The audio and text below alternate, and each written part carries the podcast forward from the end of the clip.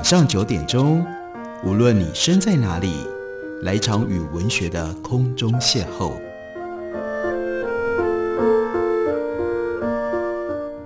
杨照谈书，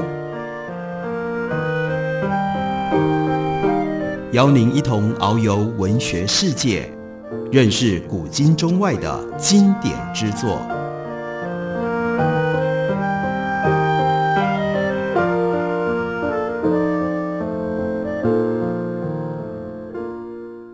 各位听众朋友，大家好，欢迎收听杨照谈书。本节目于台北广播电台 FM 九三点一，每个星期一到星期五晚上九点为大家播出。我是杨照。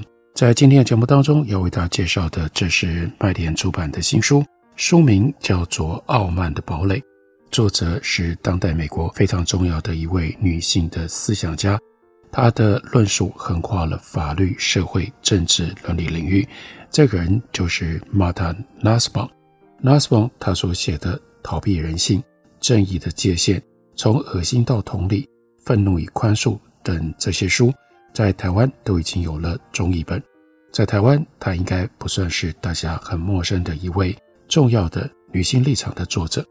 她的这样的一个立场，让我们可以理解她的这本书书名叫做《Citadels of Pride》。她要讲的是什么？她要讲的是，因为傲慢这样的一种傲慢的态度、傲慢的制度。会用什么样方式使得男性沙文主义一直到今天都将女性物化，因而产生了女性处境上面种种的困扰跟种种的问题。在书里面的第二章，Nasba 他是这样解释的：傲慢这种特质意味着惯常觉得自己高于他人，而且认为其他人不是很重要。傲慢有很多种不同的形式，有的人只会展现出一种，没有其他的。因此，具有种族傲慢的人，不见得就会有阶级傲慢，或者甚至就是因为缺乏阶级的傲慢，才以种族的傲慢来予以取代。然而，无论男性在美国的其他等级制度当中处于什么样的位置，都因为长久以来的传统，培养出男性的性别傲慢。他们会认为女性没有完备的价值，轻视女性也是应该的。还有一些其他不好的特质，特别是贪婪。和嫉妒也会激起傲慢，但这些其他的特质如果和傲慢结合在一起，就会给社会带来了深刻的伤害。整体来说，傲慢是造成女性附属地位的深层的原因。不过，让我们来先看一下傲慢。Nashbaum 引用了大文学家，同时他认为也是个大哲学家，那就是诗人但丁，他所提供的意象来作为指引。但丁的《神曲》深入探索了人类的善恶，透过诗的意象，达到对于人类罕有的一种深刻的理解。在但丁伟大的三部曲，就是《神曲》。《神曲》当中的第二部，那是 Purgatoria，炼狱。在炼狱里的灵魂不会永远受到诅咒，那是因为他们已经悔悟了。但是还有更多犯下类似罪恶的人没有悔悟，那他们就会在 Inferno。在地狱里，不过这些灵魂有些坏的性格癖好，虽然必须要尽力做出一些好的行为，并且适当的去关注其他人，才能让自己在灵魂上发生变化。但丁在炼狱里的游历是由伟大的拉丁语诗人魏吉尔引导他的。但丁认知到自己有许多的罪恶，他但愿在死前能够消解其中的一部分。拉什邦就说：“我认为。”但丁的自我批判是我们这个时代非常需要的一首诗，可以帮助我们的社会看到自己。卫吉尔带着但丁在炼狱山一层一层的往上爬，那但丁这个时候发现自己置身在一个荒芜的台地，有一小群灵魂在那里挣扎着要改正自己，然后才能够继续往上爬。他们现在看到了一幅奇怪的景象。映入他们眼帘的是一些外形像人的形体，但这些人把自己弯得像是一个环，所以根本看不到外在的世界或者是其他的人。他们的脸不是向外的，而是指向内看着自己。他们既看不到别人，别人也看不到他们。结果是一头雾水的但丁认为他们看起来简直不像人。然而卫吉尔他就告诉但丁。那是因为他们所受的处罚的沉重，让他们只好用对折的方式站在那个地表上。不过，当然，但丁也深知，他们所受的处罚不是要将外物加到他们现在或者过去曾经是的那个人身上。这幅图像只是世界的表现出他们的发育不良的伦理状态。他们虽然身为人，但从来不曾正眼地看待其他人，承认其他人有完整的人性。于是，这就是他们关键的错误、关键的罪恶。他们一辈子只盯着。自己来看，这些不幸的灵魂是谁呢？我们可以称呼他们是自恋者。不过，但丁认为他们难以负荷的沉重的罪恶，那就是 pride，那就是傲慢。自恋的自我关注还有其他常见的形式，例如说怨恨啦、嫉妒啦、贪婪啦。可是，但丁他就特别凸显诠释了傲慢这种罪恶。虽然和傲慢这种罪恶，他的自我陶醉。是最彻底的，在这个意义上，那就是极恶之首。它本身就是有害的，也会让其他的罪恶更加的恶质。但丁所处的那是佛罗伦斯，当时相当高度竞争的一个社会的环境，当然其中也就充斥着傲慢的这种罪恶。但丁意识到他自己也有这样的特质，至少是在文学竞争的脉络当中，如果把罪。crime 或者是恶能够从他的额头上抹除，那么那其他的罪会立刻变得淡一点。这是善与恶的讨论。不过这个脉络也可以跟讨论罪的语言相呼应，因为基督教对于重罪 felony 的讨论其实是哲学上极为宝贵的资源，在美国的文化里也很有影响力。在我们将傲慢理解成为一种恶劣的性格特征之前，我们必须先审视傲慢这种一时的情绪。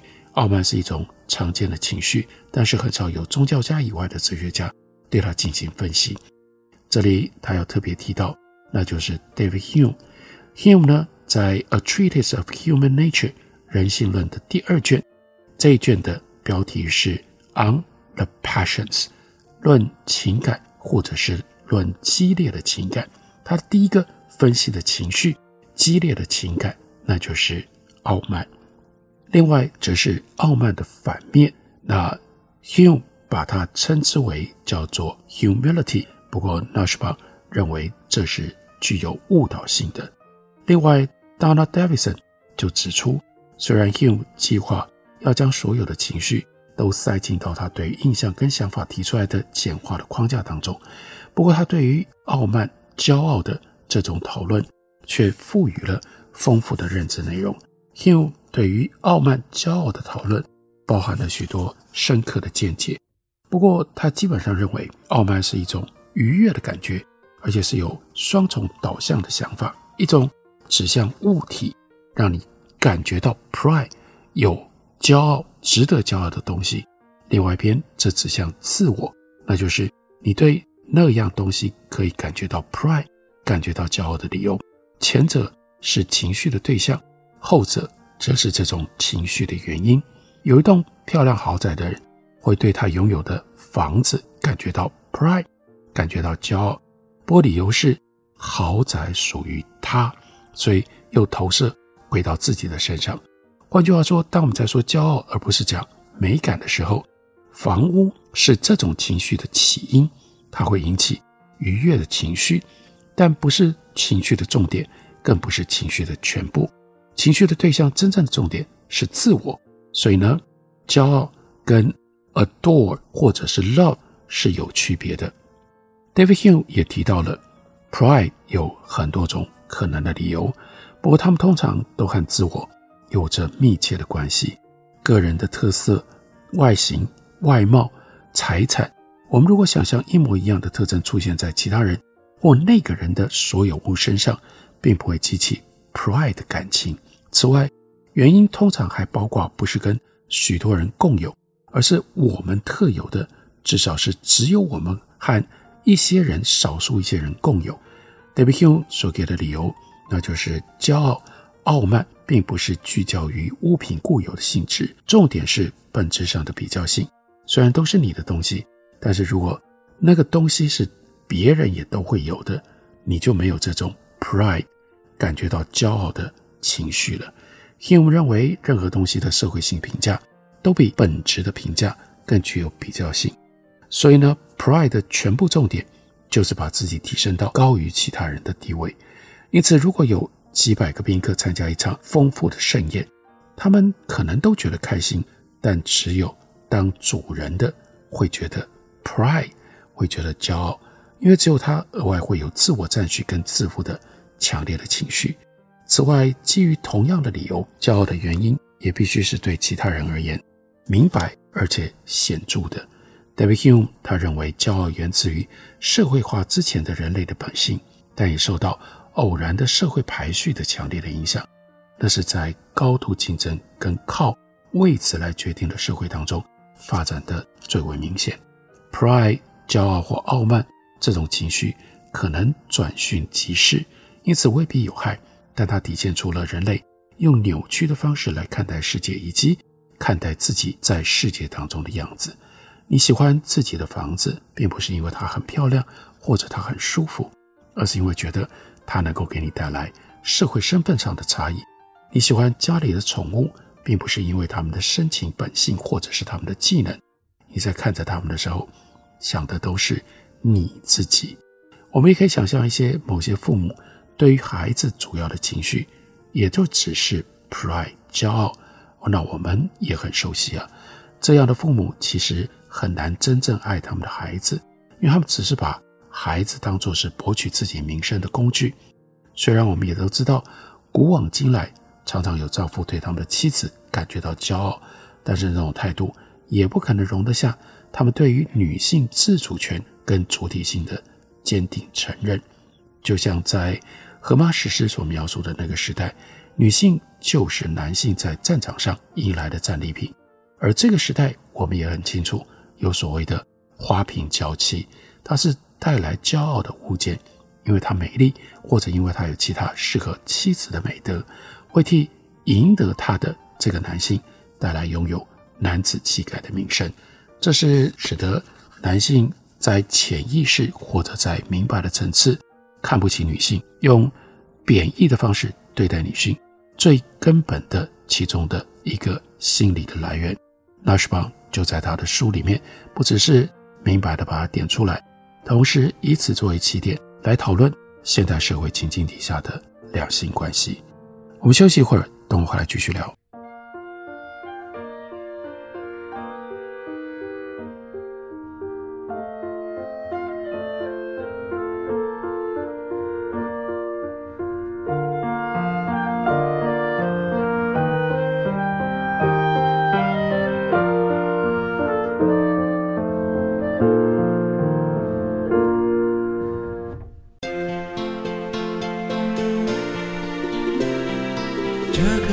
是多么美，阳光、空气、山和水，听见台北的声音，充满幸福的滋味。台北 Radio。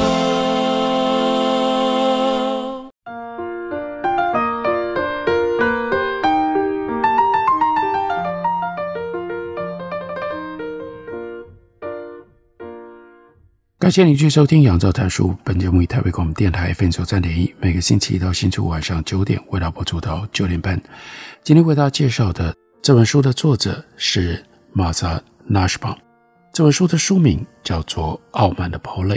我们在休息之前，对于书里面纳什邦关于傲慢的讨论，给大家做了基本的介绍。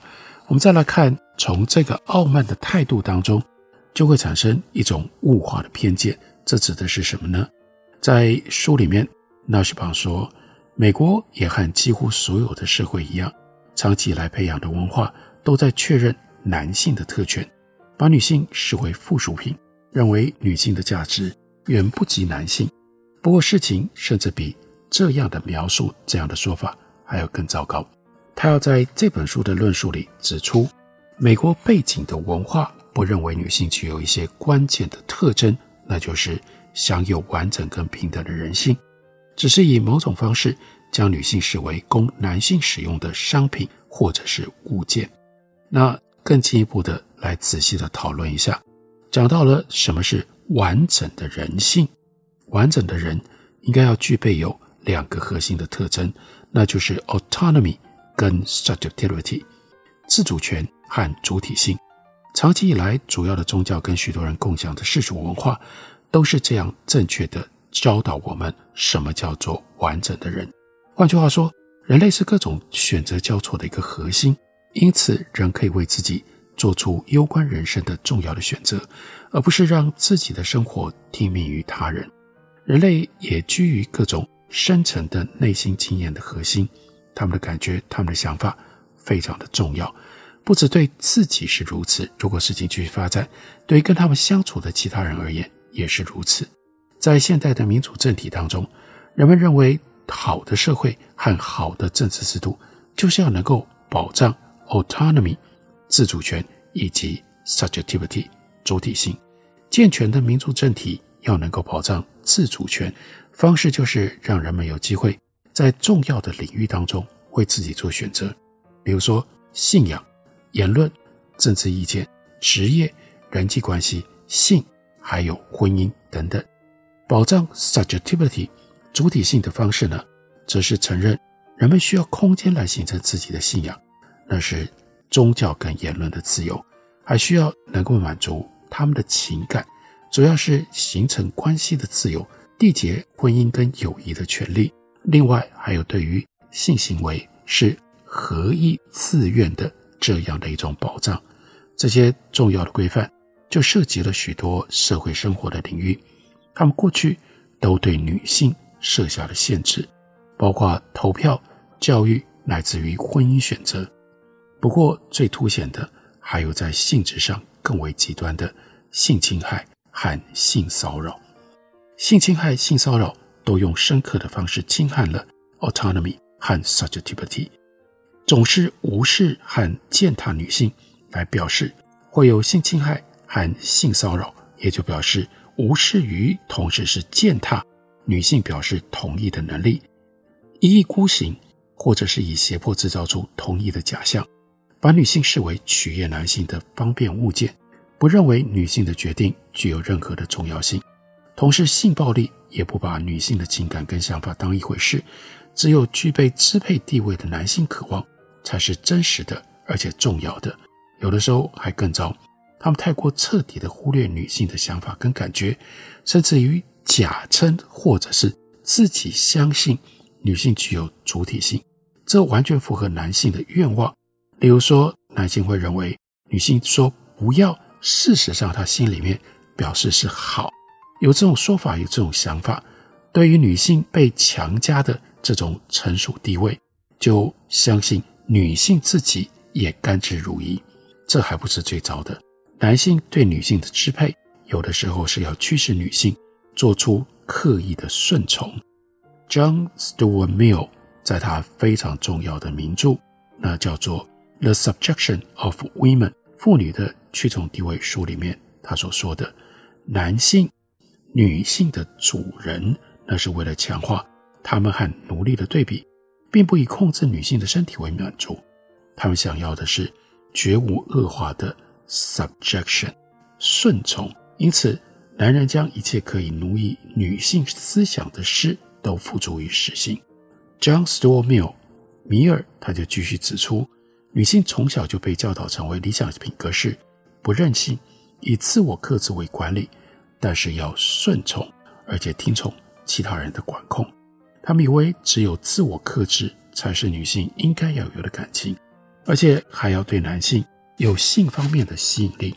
那应该要做的就是培养温顺、服从，放弃一切个人意志，交到男性的手上。女性可能会因此发展出我们所谓的反自主心态，还有在某一个意义上成了反主体的主体性。什么意思呢？女性会告诉自己。女性的经验跟感觉不具备有太大的重要性，保护或者是替自己主张什么，保护或要替自己主张什么，这是不对的，大大加深了对抗不平等性别环境的困难度。有的时候，女性甚至为了要谋求男性的眼光，自愿把自己转化成为商品，转化成为取悦人的物件。John Stuart Mill 他谨守19世纪维多利亚时代的分寸，并没有深入探讨他对于性暴力的见解。我们会看到日后的女性主义者接下了这个挑战，继续拓展对这些议题的洞见。和 John s t u a r Mill 同时代的男性，跟我们这个时代的很多男性一样，会极力的否认他们的妻子跟他们的女儿受到他们的支配。然而，这些男性为他们声称挚爱的女性创造确定和永久定定了一个不对称的法律制度。根据这套法律制度的规定，已婚的女性没有财产权，没有投票权，也没有离婚权。时至今日，虽然这些权利，女性的权利都已经获得了确保，女性也可以用工作来养活自己，并且不乏许多男性真心的支持女性的平等自由权。但是我们会看到，在法律当中，还是残留了许多这一类抗拒平等的自主权和主体性的顽强的痕迹。长久以来，女性主义的思想都在探索完整的人性。和只有物性之间的对比，这本书就是要对这个传统做进一步的分析跟详细的阐述，来提供给大家更多的指引。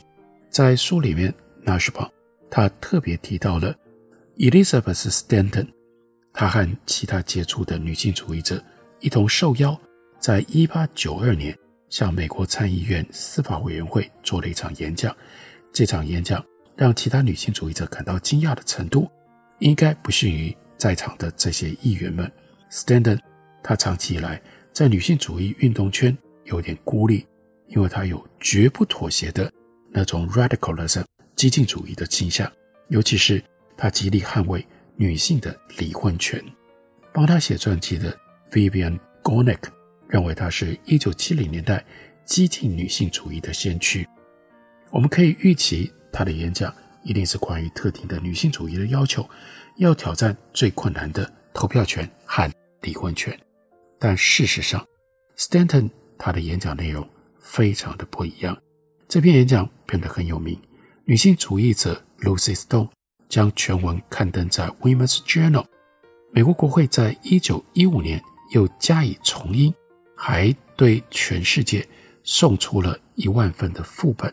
Stanton 他本人对此深感自豪，但是演讲没有像预期那样激进，或者专注在具体的政治需求。那篇演讲比较像是诗，而不是全然的分析。他演讲当中出现了截然不同关于孤独的图像。